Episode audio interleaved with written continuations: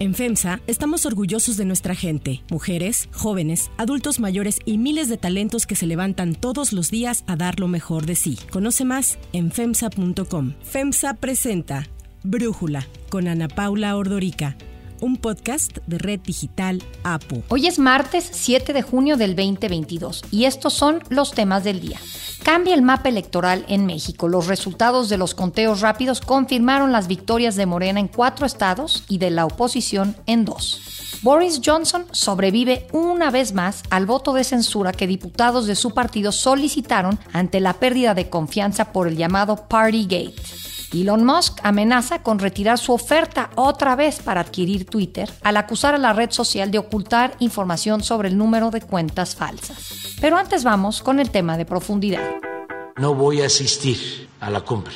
Va en mi representación y en la del gobierno Marcelo Ebrat. Y no voy a la cumbre porque no se invita a todos los países de América. La novena cumbre de las Américas inició ayer en Los Ángeles, California. Tiene como lema Construyendo un futuro sostenible, resiliente y equitativo. Según informó el Departamento de Estado norteamericano, algunos de los temas principales eh, que se estarán tratando son relacionados con la pandemia, la migración y el cambio climático. La primera edición de la cumbre fue implementada por Bill Clinton en 1994. Esta es la segunda vez que Estados Unidos es el anfitrión. Y lejos de tener un enfoque en todos estos temas importantes, la atención ha estado más en el drama de si Biden debería de haber invitado a los 35 líderes del continente americano o no. En la inauguración de la cumbre, el secretario general de la OEA, Luis Almagro, dijo que Estados Unidos muestra su compromiso con la alianza de la región. La realización de la novena cumbre refleja el compromiso de Estados Unidos de renovar su alianza hemisférica para abordar la recuperación económica de la región, trabajar conjuntamente para fortalecer nuestra respuesta a posibles emergencias de salud y para defender con firmeza y determinación la democracia. Sin embargo, esta vez no van a asistir todos los líderes de los países porque o no los o decidieron no ir. El presidente estadounidense Joe Biden informó que no invitaría a Cuba, Nicaragua y Venezuela. La decisión de quién puede asistir se remonta a la tercera cumbre celebrada en Perú en el 2018 en la que los jefes de Estado firmaron la Carta Democrática Interamericana que exige que solo puedan estar los líderes elegidos democráticamente. Aún así, con la insistencia sobre todo del presidente de México, se sumaron Bolivia, Chile y Argentina a la solicitud de que todos fueran invitados o de que no asistirían. El senador estadounidense Bob Menéndez resaltó que la cumbre es una oportunidad para las democracias, no para los matones autoritarios, y así poder forjar una agenda que promueva la prosperidad compartida y los valores democráticos. El presidente de Uruguay, Luis Lacalle Pou, no asistió, pero bueno, él fue porque le dio COVID. Por parte de México, acude como representante el canciller Marcelo Ebrard en lugar de Andrés Manuel López Obrador, quien aprovechó para informar que irá a ver a Biden en julio para tratar la relación bilateral y temas de Centroamérica. La última cumbre fue, como ya decíamos, en el 2018 en Perú. El entonces presidente Trump no asistió y con ello hubo múltiples cancelaciones. Al final solo 17 de los 35 jefes de Estado acudieron. Después de esto, Estados Unidos se ofreció a ser el anfitrión de la siguiente cumbre de las Américas, ya con Biden en la presidencia, en lo que se leyó como un intento por recuperar las relaciones con América Latina después de los múltiples desplantes de Trump en contra de la región. When Mexico sends its people, they're not sending their best. They're sending people that have lots of problems, and they're bringing those problems with us. They're bringing drugs.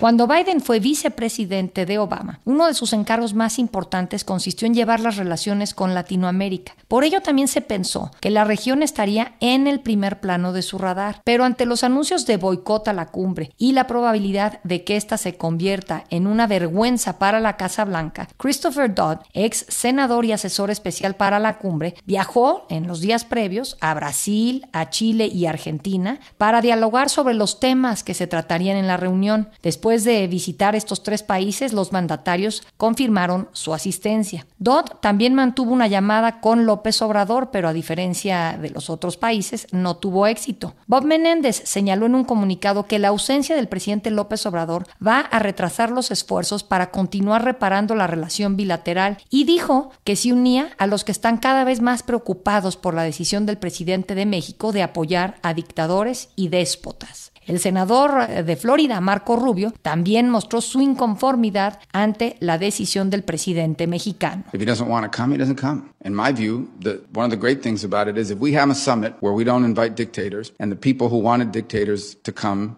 decide to boycott it, then we'll just know who our real friends are in the region and govern ourselves accordingly. I think it'd be a good opportunity to filter out those who are aligned with our views, direction of the region, and those who aren't. El análisis. Para profundizar más en el tema, le agradezco a Andrés Rosenthal, ex subsecretario de Relaciones Exteriores y presidente de la consultora Rosenthal y Asociados, platicar con nosotros. A ver, Andrés, arrancaría primero preguntándote si ves que hay un descuido de Biden hacia la región de América Latina yo creo que sí hay un descuido, pero para mí el descuido que ha habido es la falta de entendimiento de parte del Biden y de la Casa Blanca de la situación que priva en la región, en América Latina y en el Caribe, porque yo creo que si hubiera entendido cuál era la situación real, lo más probable es que estaría pensando que no era una buena idea convocar a esta cumbre en este momento en que no solo está muy polarizada la región, sino porque va a haber elecciones en unos días en Colombia y va a haber elecciones en octubre en Brasil y el presidente de Chile pues acaba casi de tomar posesión. Entonces, a mí me parece que el descuido fue de quien le sugirió a Biden hacer esto. Aparte, me parece también que Biden tiene otras prioridades mucho más inmediatas que la región, aunque el tema de migración le preocupa y es un tema que seguramente en las elecciones de medio término en noviembre eh, va a estar en la palestra, pero justamente no teniendo en Los Ángeles ni al presidente de México ni al presidente de Guatemala, pues me parece que cualquier discusión sobre migración pues carece de dos de los actores a nivel de jefes de Estado que están más involucrados. Hay otro actor que no tiene ni por qué estar involucrado aquí, pero que creo que es importante para Estados Unidos y es China que ha estado buscando, ahora sí que extender sus tentáculos hacia la región de América Latina. Y no sé si el hecho de organizar una cumbre como esta, con poca claridad de qué es lo que quiere Estados Unidos obtener, de reunir a los países latinoamericanos y a Canadá, pues pierde la oportunidad de contrarrestar la influencia de China en la región. ¿Qué opinas, Andrés? Yo creo que sí fue uno de los objetivos de Biden que quizás tuvo ese objetivo de contrarrestar la creciente presencia de China, sobre todo en América del Sur, no tanto en México y poco en América Central, pero principalmente en América del Sur, y también demostrar que tenía él una política diferente hacia la región de la que tuvo Trump, que de hecho casi ignoró por completo a todos los países de la región, menos a México. Entonces, eh, Biden desde su campaña dijo claramente que él quería un reencuentro con la región eh, vecina y ese debe haber sido uno de los dos objetivos principales. Pero el tratar de contrarrestar la presencia de China en la región es una tarea que requeriría que Estados Unidos estuviera dispuesto a invertir, invertir eh, pesos y centavos o dólares y centavos en eh, proyectos de infraestructura, en el desarrollo económico y social de la región. Y para mí es evidente que eso no va a suceder porque Biden no tiene ni siquiera dinero para su propia infraestructura en Estados Unidos. Mira lo que ha pasado con el proyecto de Build Back Better, todo lo que había él propuesto como presupuesto gigantesco ante el Congreso para proyectos de infraestructura en Estados Unidos está congelado en el Congreso. Entonces yo no creo que, que Biden pueda llegar con una oferta equivalente a la que China está proporcionándole a los países, como digo, sobre todo de América del Sur. Y ahora, el hecho de que México haya encabezado esta especie de boicot o condicionante de que o invitas a todos o yo no voy, al cual se le sumaron otros presidentes de la región, pues evidentemente me imagino que no le gusta a la Casa Blanca ni al propio Biden, pero siento que se lo, o sea, le está perdonando eh, todas estas faltas de solidaridad al presidente mexicano a cambio de, pues quizás que siga ayudando con el tema eh, de la migración. No sé si estoy en lo correcto o a cambio de qué es que Biden le perdona esta falta de solidaridad a AMLO. Estás absolutamente en lo correcto. Para Biden, en su tema político doméstico, el tema migratorio va a figurar, ya está figurando, pero va a figurar todavía más en las campañas y en la elección de noviembre de este año. Es un tema donde los demócratas y republicanos están descontentos con la forma en que Biden ha manejado el tema migratorio, estas caravanas de centroamericanos, la estrategia de permanecer en México para quienes van y piden asilo, el hecho de que Biden no cambió la política eh, de Trump en la materia, todo esto va a figurar de manera, creo, muy importante en las elecciones de medio término. Y es la única razón que yo veo para que Biden se porte nice con López Obrador, porque quiere que continúe el programa de permanecer en México, que la Guardia Nacional esté en la frontera sur impidiendo el paso de centroamericanos y, en general trabajo sucio, diría yo también, que eh, México aceptó hacerle a Estados Unidos, más o menos como en el caso de tráfico de droga. Eh, Estados Unidos lo único que quiere es que todo este problema del narcotráfico, etcétera, se quede fuera de sus fronteras. Y entonces, pues la pelea se da en México, la pelea se da en otros países, pero principalmente en el nuestro. Y quienes ponemos la sangre y los muertos somos nosotros, mientras que Estados Unidos difícilmente ha logrado eh, disminuir fuertemente el consumo de drogas en su territorio. Y esto es lo mismo que está pasando con el tema de los migrantes. Embajador Andrés Rosenthal, muchísimas gracias por tu análisis y por platicar con nosotros. Si te gusta escuchar Brújula, te invitamos a que te suscribas en tu aplicación favorita o que descargues la aplicación Apo Digital. Es totalmente gratis y si te suscribes será más fácil para ti escucharnos. Además, nos puedes dejar un comentario o calificar el podcast para que sigamos creciendo y mejorando para ti. Hay otras noticias para tomar en cuenta. 1. Mapa político. Con cinco de los seis estados que renovaron gubernatura el pasado domingo alcanzando el 100% de las actas computadas, los conteos rápidos confirman que Morena y aliados triunfaron en cuatro de los estados, en dos más triunfó la oposición. Así defendieron sus triunfos los dirigentes de Morena, Mario Delgado. Morena sigue creciendo, sigue demostrando que los principios que defendemos de no mentir, no robar y no traicionar al pueblo son los principios que nos permiten que el pueblo nos siga dando su confianza. Y Marco Cortés de Acción Nacional. Ya quedó claro que si hay tiro para el 2024 y en Acción Nacional asumimos Asumimos la responsabilidad. En Aguascalientes ganó la candidata de la coalición PAN-PRI-PRD, Tere Jiménez, con el 53.5% de las preferencias, 20 puntos por arriba de la morenista Nora Rubalcaba. En Hidalgo, el candidato de Morena, Julio Menchaca, se llevó el triunfo con el 61.5% de las preferencias, 30 puntos arriba de la priista Carolina Villano, quien si bien reconoció que los resultados no le favorecían, anunció que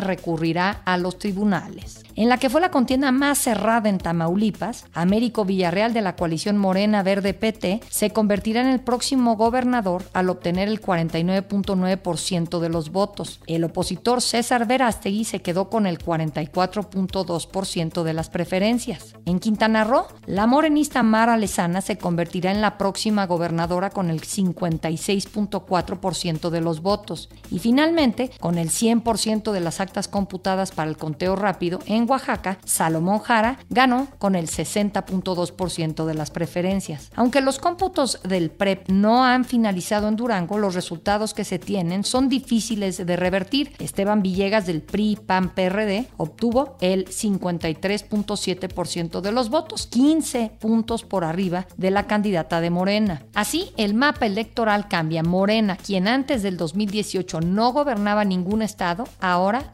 gobernará 20 entidades. Además, con la llegada al poder de Tere Jiménez y Mara Lezama en Aguascalientes y Quintana Roo respectivamente, serán nueve gobernadoras en todo el país, siete de Morena y dos de la oposición.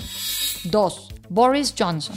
El primer ministro británico Boris Johnson, quien ha lidiado en los últimos meses con el llamado Partygate, un escándalo por las fiestas en su residencia de gobierno en el número 10 de Downing Street durante los confinamientos de la pandemia, se sometió a un voto de confianza por parte de los diputados de su partido con la pregunta de si ahora sí sería el fin de Boris Johnson. No obstante, 211 diputados votaron en favor de su permanencia y 148 en contra. En total fueron 359 legisladores conservadores los que pudieron votar. Johnson necesitaba al menos 180 apoyos para permanecer en el cargo. Y es que ayer a primera hora se confirmó que 54 legisladores fueron los que pidieron un voto de confianza contra Johnson. Este no se activó sino hasta que finalizaran los festejos por los 70 años del reinado de Isabel II.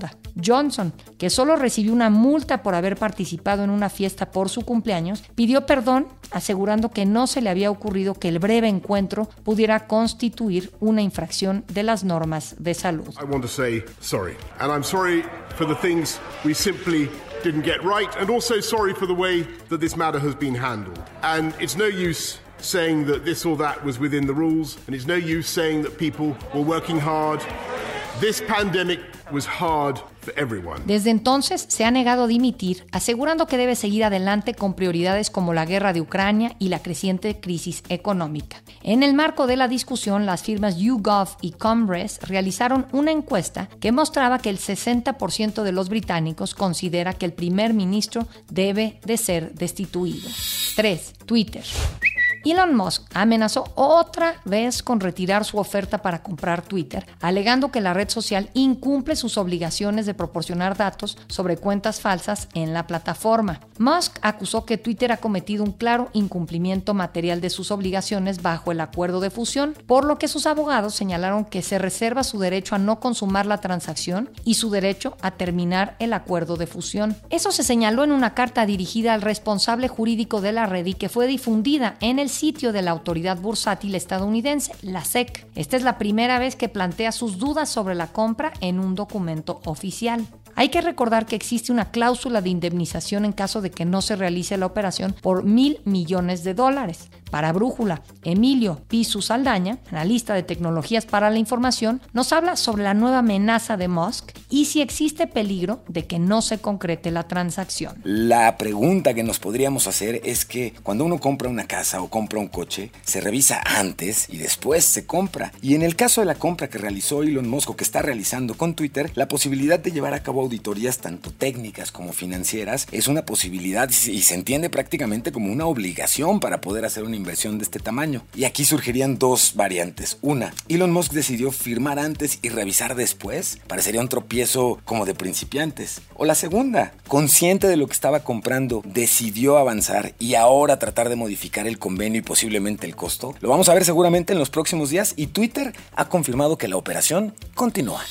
Yo soy Ana Paula Ordorica. Brújula lo produce Batseba Feitelson. En la redacción, Airam Narváez. En la coordinación y redacción, Christopher Chimal. Y en la edición, Omar Lozano. Los esperamos mañana con la información más importante del día. Oxo, Farmacias ISA, Cruz Verde, Oxo Gas, Coca-Cola FEMSA, Invera, Torrey y PTM son algunas de las muchas empresas que crean más de 245 mil empleos tan solo en México y generan valor como parte de FEMSA. FEMSA presentó Brújula con Ana Paula Ordorica, un podcast de Red Digital APO.